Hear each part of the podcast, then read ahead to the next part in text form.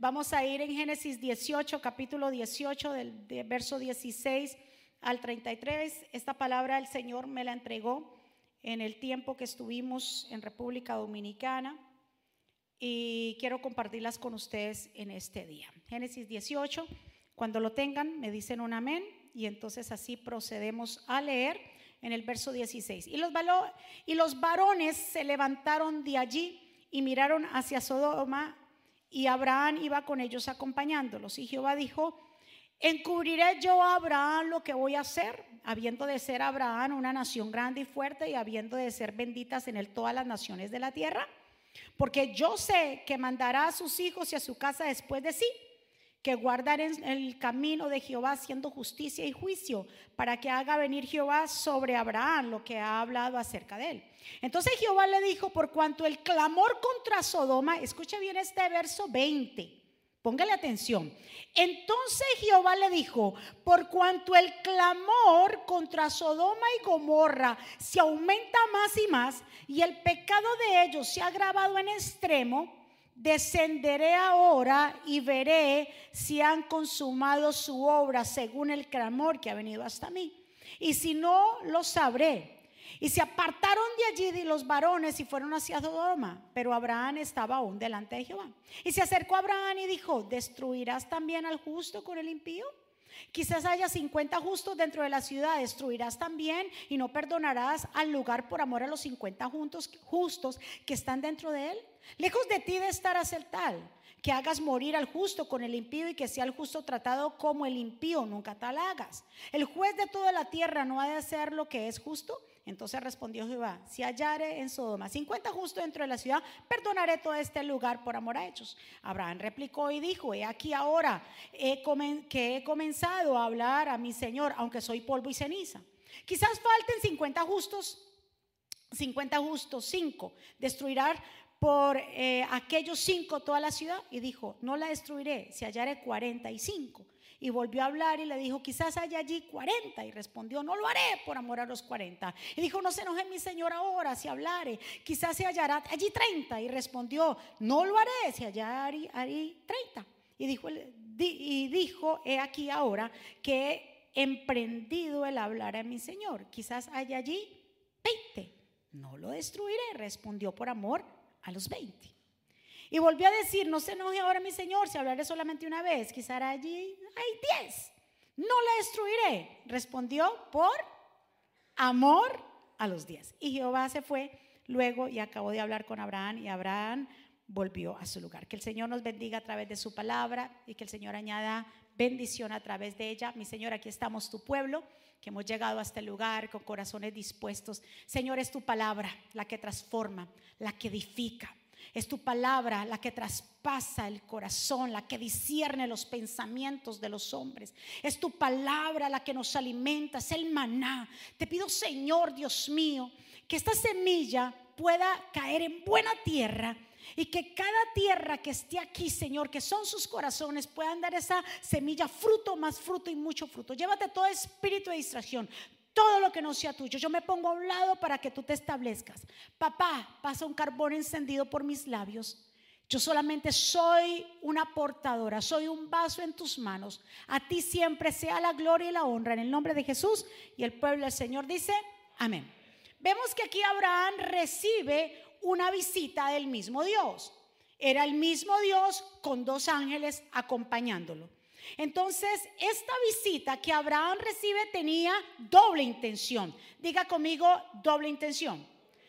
La primera intención era decirle a Abraham de nuevo y comprobarle a Abraham que de nuevo el año que viene decirle que Isaac iba a nacer. Ya el Señor le había dado una promesa, promesa tras promesa, pero esta vez el Señor viene específico y le dice, el año que viene ya Isaac va a estar en tus brazos. Era confirmar totalmente que Sara iba a quedar embarazada. Lo segundo era contarle a Abraham lo que iba a hacer en Sodoma. Por eso el mensaje de hoy es, titula, Dios es un Dios de oportunidades. Dígale a su vecino, Dios te está dando oportunidad. Dios es un Dios de oportunidades. Y eso fue lo que Dios hizo con Sodoma y Gomorra, darles oportunidad. ¿Por qué Dios no le oculta a Abraham lo que había decidido hacer con Sodoma? Porque Él es Dios, no tenía que consultarle, no tenía que decirle nada. Si Él es Dios. Pero como Dios consideraba a Abraham su amigo, como lo dice Santiago, ¿verdad que sí? Lo considera su amigo. Entre los amigos nos contamos cosas, ¿verdad? Y el Señor consideraba a Abraham su amigo, le iba a contar. Lo segundo, porque también el Señor sabía que Abraham tenía a su sobrino Lot viviendo en Sodoma. Y el Señor quería contarle lo que de pronto iba a suceder o lo que iba a hacer. Y aquí más adelante le voy a explicar algo, un, dato muy importante. Entonces, Dios mismo se hace una pregunta retórica. ¿Cuál es una pregunta retórica? Una pregunta retórica es cuando yo hago una pregunta, pero yo no necesito que me la conteste, sino cuando uno se pregunta, ¿ha de hacer tal cosa?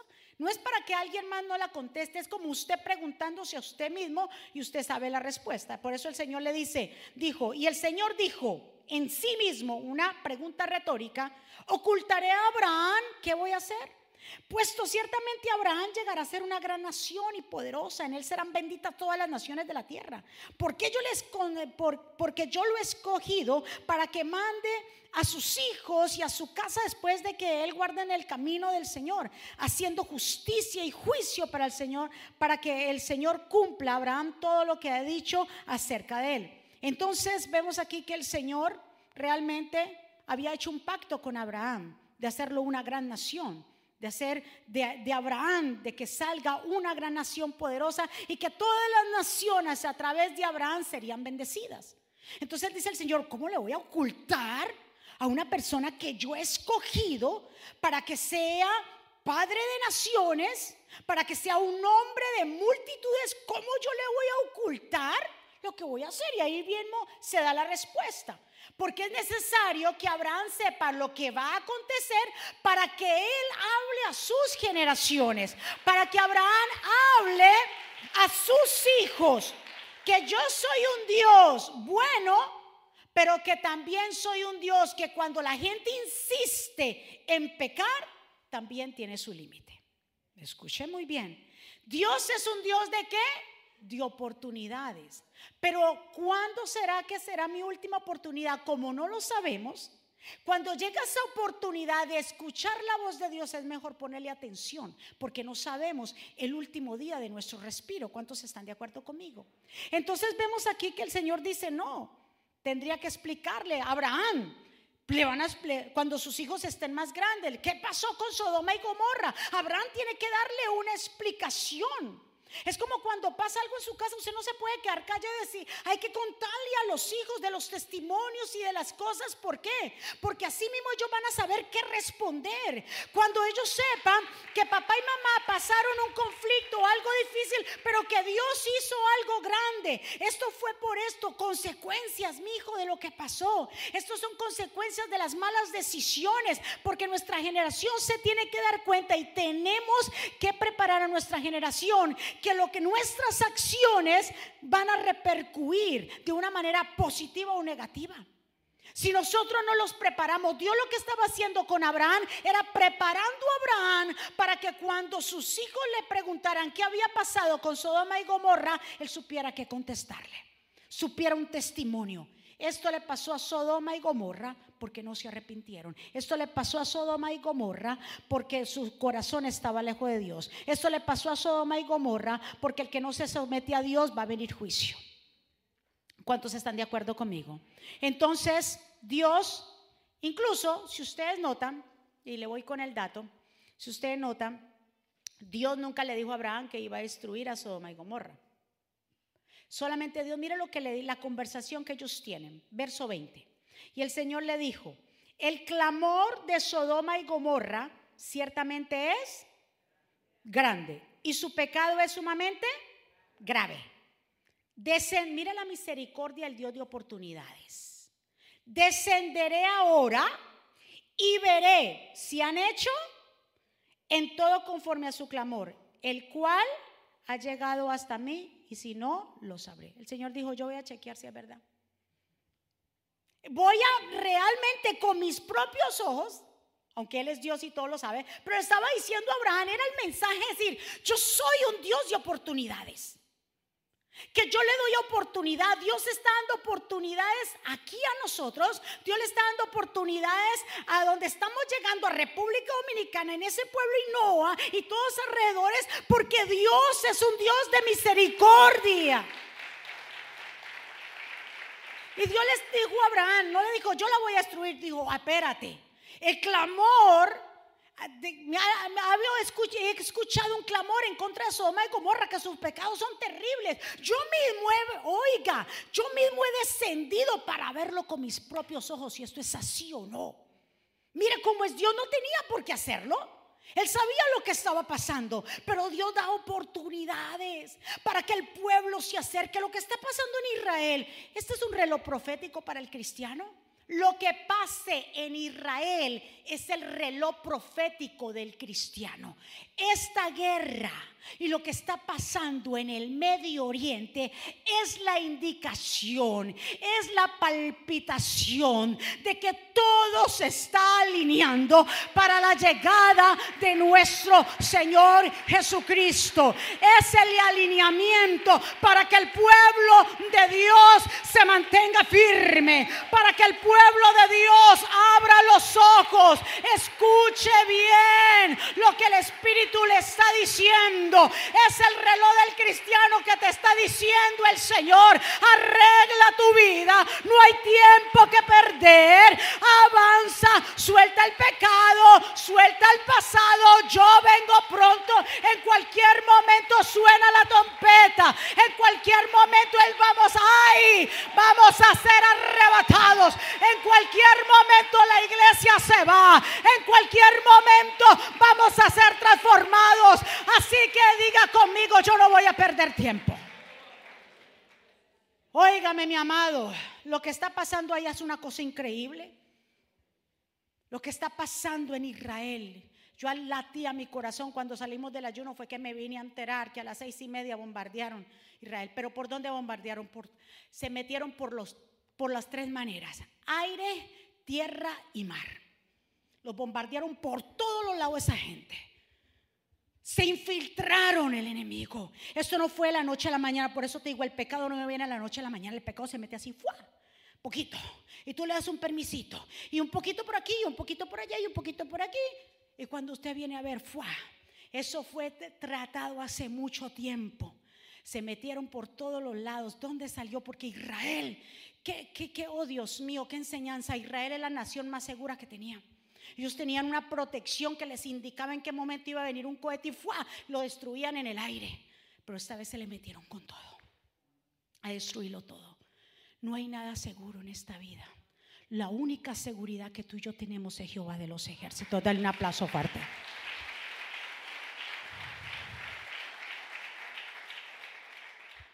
Óigame, aquí nos dice que realmente Dios vino y le dijo a Abraham, yo voy a mirar lo que está haciendo Sodoma y Gomorra. No tenía por qué hacerlo porque como yo le dije, Dios es un Dios de oportunidades.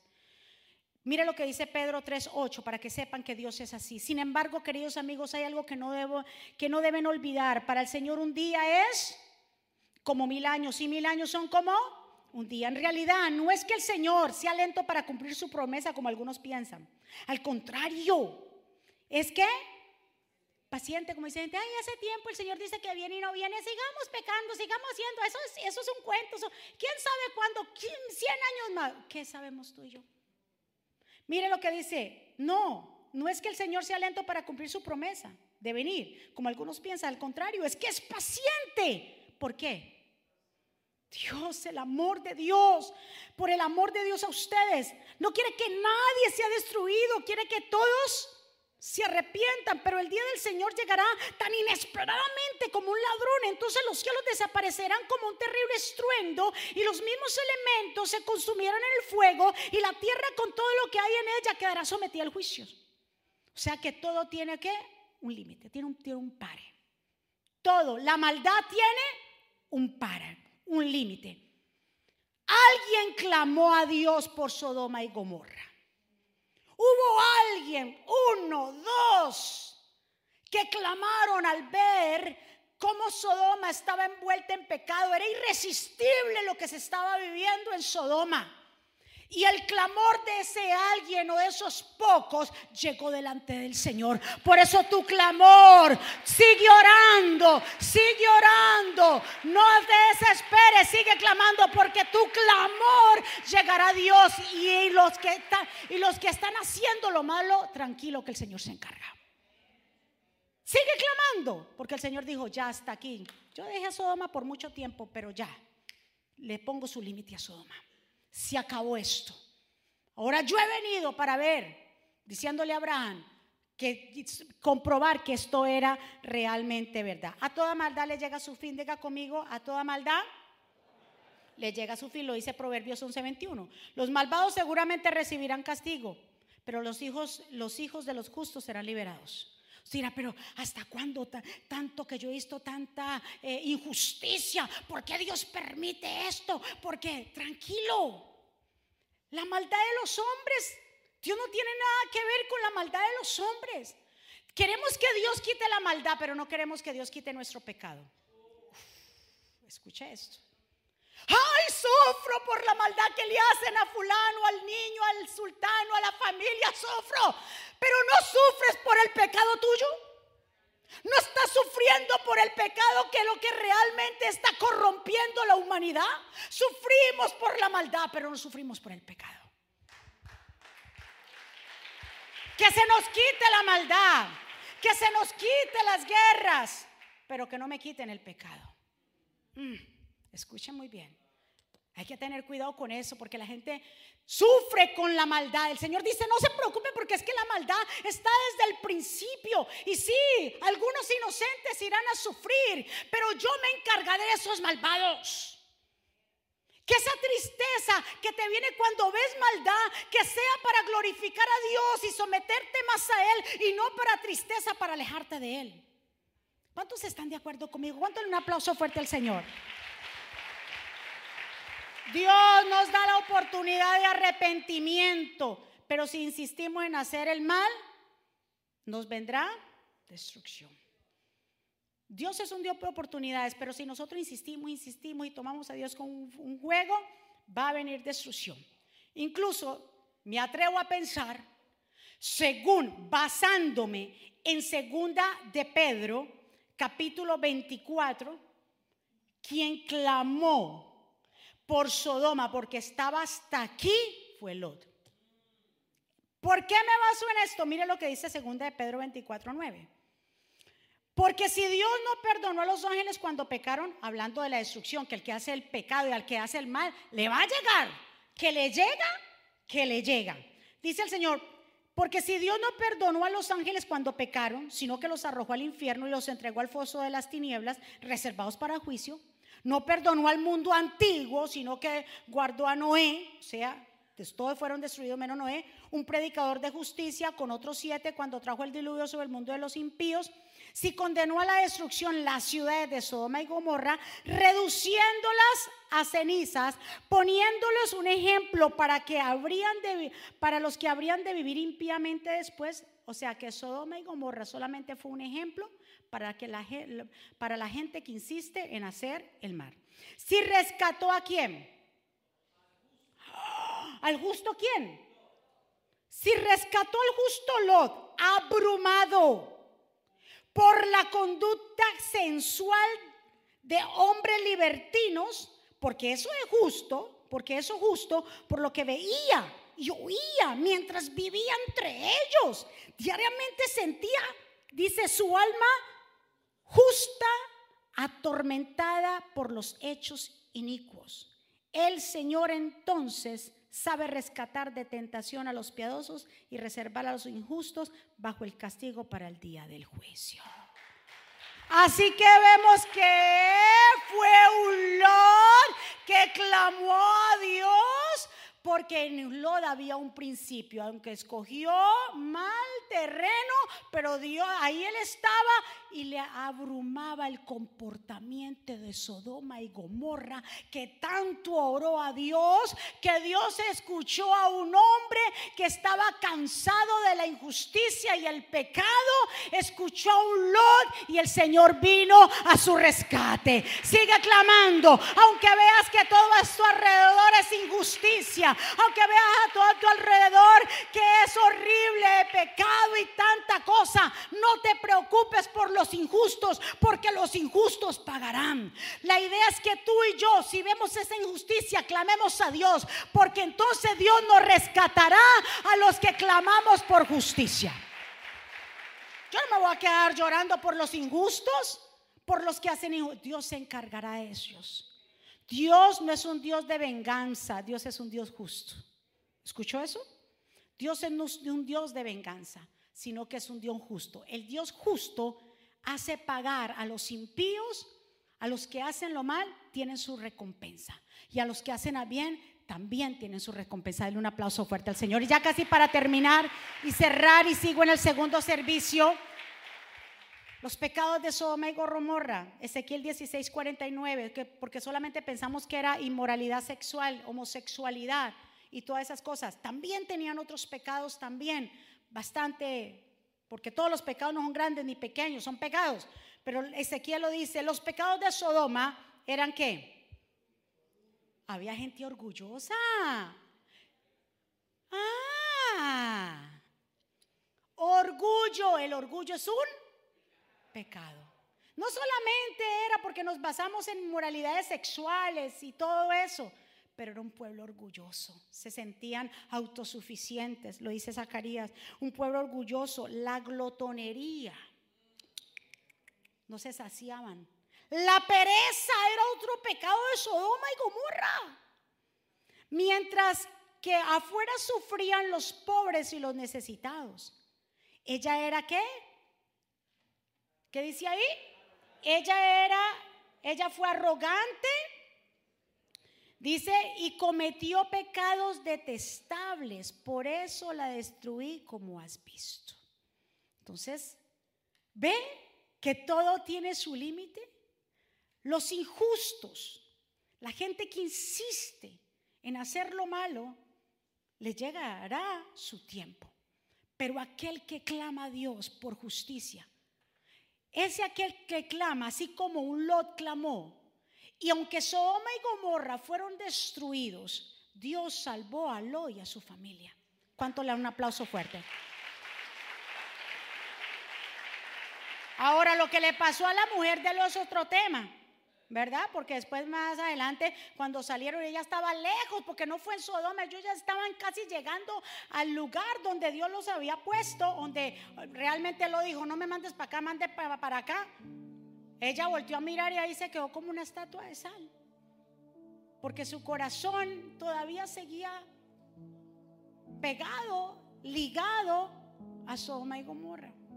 Mi pregunta para ti es en esta mañana, ¿Realmente valdrá la pena quedarnos en el pasado, quedarnos en el dolor? ¿Realmente vale la pena nosotros quedarnos estancados cuando hay un reloj que nos está indicando, vengo pronto? Pérdida de tiempo lo que está haciendo el cristiano. Están perdiendo el tiempo en cosas vanas, en riñas ministeriales. ¿Quién es el mayor? quién es el mejor. ¿Eh? Vamos a la iglesia, hoy es domingo. No hay un compromiso, no hay una entrega. El Señor desde el principio, y estuve hablando ayer en el, discipulado, la diferencia o realmente lo que Dios quiere en las iglesias. Hay una ola del modernismo. La iglesia moderna y los cristianos quieren modernizar la iglesia. El modernismo tiene que ver con la influencia, las tendencias. ¿Cómo se llaman a las personas que tantos seguidores tienen en las redes sociales? Influencers. Y ahora mismo, usted no sabe, la gente sigue influencer y no importa de dónde salieron y qué es lo que dice, es un influencer. Así como si usted busca el significado influencer o influencia o tendencia es algo pasajero. Entonces el modernismo en la iglesia, la gente quiere modernizar la iglesia. Es bueno que nos renovemos, sí. Nos tenemos que renovar. Pero modernizarla de tal manera que nos parezcamos al mundo, no. No, no, no, no. Si usted incluso quieren modernizar tanto el mensaje de Jesucristo, lo quiere modernizar. Ay, no le ponga esto, pastora, quítele esto, porque si usted le quita este pedacito, la gente le, le vas a llegar más a la gente. Ahora, yo puedo cambiar mi tono y yo puedo, no sé, pero el mensaje, el mensaje no se cambia. Desde el principio el mensaje fue de arrepentimiento. Si usted nota en la Biblia, desde el Antiguo Testamento hasta el Nuevo Testamento, la palabra arrepentimiento significa un cambio de mente. Arrepentimiento en griego es metaneo, que es como una metamorfosis, un cambio. Y en hebreo es teshuvah, que significa volver a Dios. Y la palabra arrepentirse es eso, un cambio de mente, de corazón. Un teshuvah es realmente es un regreso, ir atrás, a la raíz. ¿Ir a quién? ¿Atrás a quién? A Dios, volver a Dios. ¿Qué vino a hacer Juan el Bautista cuando predicó? ¿Cuál fue el mensaje de Juan el Bautista? Hermanos, tesoros míos, amados míos, vengo a predicarles aquí aunque me corten la cabeza. Generación de víboras. Cuando vinieron los religiosos, Ustedes vienen aquí a bautizarse generación de víboras. Arrepiéntanse porque el reino del Señor se ha acercado. ¿Usted dice eso ahora? Dice, no, no hay ética. No hay ética. ¿Cómo me dice generación de víboras? Usted me dijo pulgoso. Usted me dijo, víbora, pastora. Y entonces, dice, dice Juan el Bautista, dice, al ver Juan que muchos fariseos y saduceos venían para que los bautizara, que les dijo? Cualquiera que viene y que lo bautice, que le dicen, venga a bautizarse. Estoy en unión libre, no importa, papi, venga, venga. Dice que cuando vinieron los religiosos a bautizarse, ¿qué les dijo? Generación de víboras. Él no quería ganar influencia, él no quería ganar seguidores. Él quería ganar almas para Cristo. Y la tendencia de los jóvenes, mire a sus jóvenes qué influencer están siguiendo. Y esos influencer influencian en la vida, porque si es un influencer tan malo que terminan hablando tan mal como es influencer. Terminan vistiéndose como es influencer. La iglesia no está para buscar influencers. La iglesia no está para buscar o ser influenciada. La iglesia es iglesia santa. La iglesia no está para ser una iglesia moderna, sino santa, sino escogida, sino separada para Dios. Esa es la iglesia.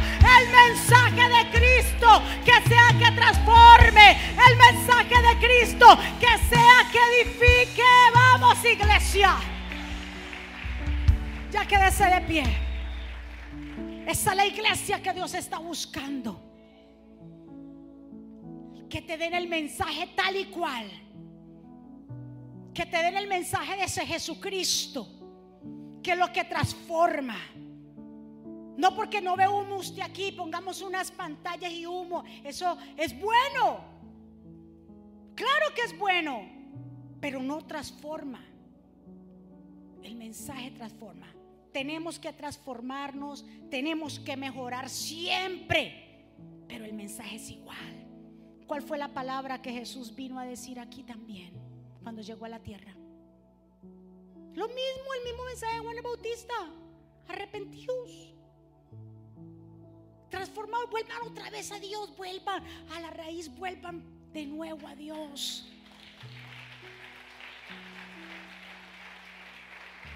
Mis amados hermanos, Dios es un Dios de oportunidades y Dios nos a ti y a mí nos está dando oportunidades.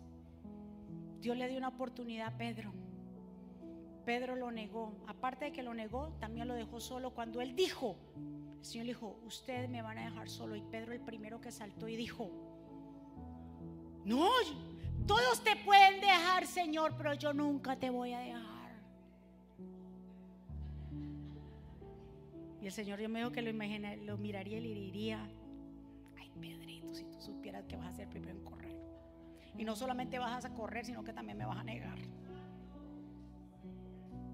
Pedro falló, claro. Lo negó y lo dejó solo. Cuando él dijo, aquí estoy para ti. ¿A cuánto le ha pasado eso? Que te dicen, aquí estoy para ti. Cuando tú lo necesitas no están. Pero escuche bien, Dios es un Dios de qué? Y Pedro lloró amargamente, él se encerró, se sentía culpable. Y Dios ve los corazones arrepentidos. Dios sabe que tu corazón está arrepentido cuando es un arrepentimiento genuino. Y cuando Jesús resucitó y fueron las mujeres, estaba María Magdalena y todas las Marías, las tres Marías estaban ahí. ¿Qué es lo que le dijo el ángel a María Magdalena? Le dijo, ve y avísale a tu hermano y dile a Pedro. Oh my God, yo no sé con quién yo hablo y póngamelo en la pantalla esa parte. Dile a tus hermanos, pero también dile a Pedro Específicamente le nombró Pedro. Pedro lo había negado, lo había dejado solo, pero Dios se acordó de Pedro. Así Dios se acuerda de ti como se acordó de Lot, como se acordó de Abraham. Dios se acordará de tus hijos, Dios se acordará de ti, de tu arrepentimiento, que, que quieres hacer las cosas bien, que quieres soltar el pecado, que quieres vivir bajo la voluntad de Dios. Y dile a Pedro, wow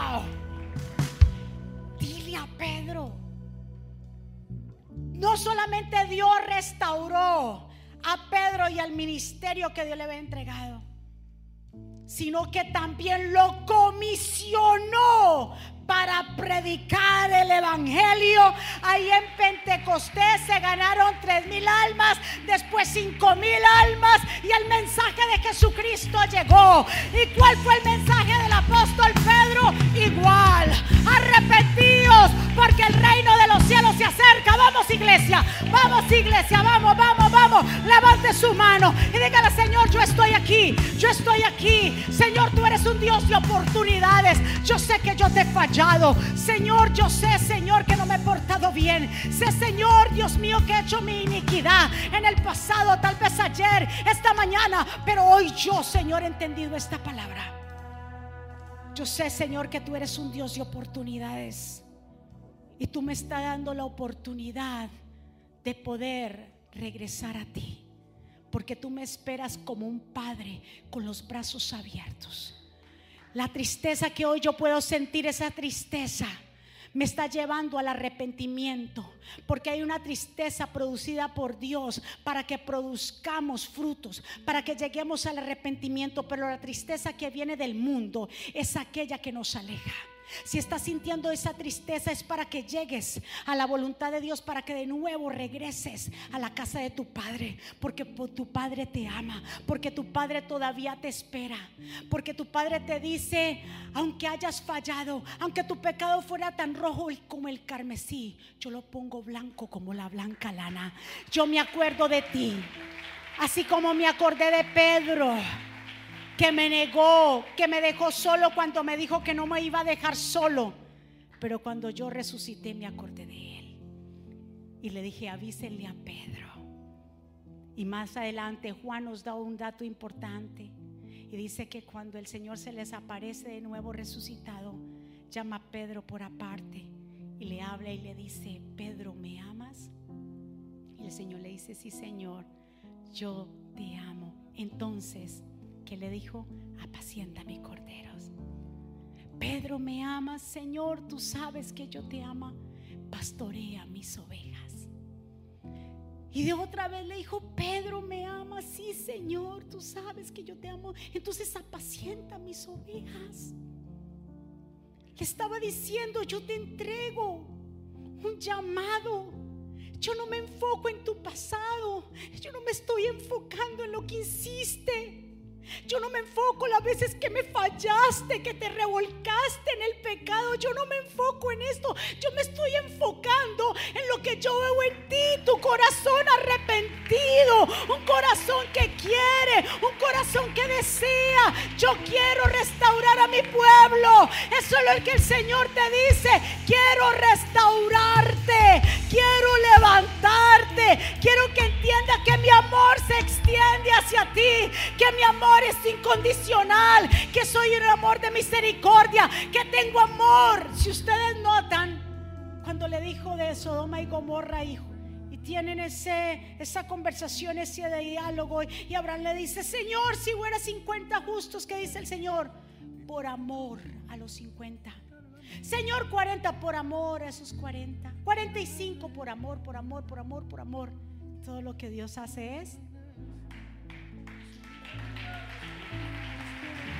¿Cómo no amarlo? Levante su mano, Señor. Gracias por este tiempo. Gracias por tus hijos. Gracias Señor por darnos esta oportunidad de estar en tu casa. Gracias Señor porque tu palabra ha llegado. Padre, porque hay restauración, porque hay liberación en tu casa. Las vidas que están en otros lugares, Señor, Padre, están recibiendo. Hay oportunidad para ti. Oh pueblo del Señor, si escuchares hoy mi voz, si escuchas hoy la voz de Dios y la estás escuchando y ha llegado a tu corazón, por favor no endurezca tu corazón como en el tiempo de la provocación. Cuando provocaron a Dios, cuando no le creyeron, cuando provocaron a Dios, cuando llegaron con ese mal reporte, cuando pusieron que había gigantes más que Dios, se vieron como langostas. Ya no te veas así. Ya no te veas como algo por ahí sin valor. Dios te ha dado valor. Pueblo, date valor. Jesús te lo dio.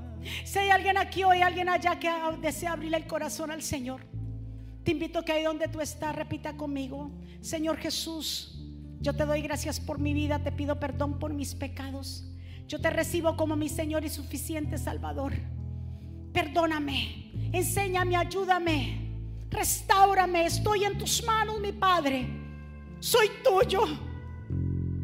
Sé que he pecado contra ti. Sé que me he portado mal, sé que me he olvidado. Pero hoy, Señor, yo sé que tú estás restaurando todo en mi vida, en mi matrimonio y en mis hijos. Te entrego todo. Perdóname, Señor. Reconozco que tú eres el Hijo de Dios. Reconozco, Señor, tu poderío, que tú eres el Mesías y escribe mi nombre en el libro de la vida. Denle un aplauso fuerte al Señor. Vamos iglesia, vamos iglesia, vamos iglesia. Ahí donde usted está, levante su mano y adórelo. Adórelo porque su presencia está aquí. Porque su presencia está en este lugar. Gracias Señor. Gracias Espíritu Santo. Porque la obra que tú empezaste en este pueblo, Señor, tú la terminarás. ¿Cuántos reciben el mensaje de esta mañana? Dios es un Dios de qué? De oportunidades. Así que es mejor ponernos a cuenta con Dios. ¿Cuándo? Porque yo no sé si hoy fue mi última oportunidad. Y el reloj profético está avanzando. La iglesia tiene que entender, el Señor dijo, yo vendré como ladrón en la noche, o sea, sin avisar, pero para los cristianos son indicaciones. Son indicaciones, o sea que dice que para los que son hijos de Dios y a los cristianos no vendrá como que, ay, no supe, ay Señor, tú viniste y yo no estaba preparado. No, estamos escuchando noticias.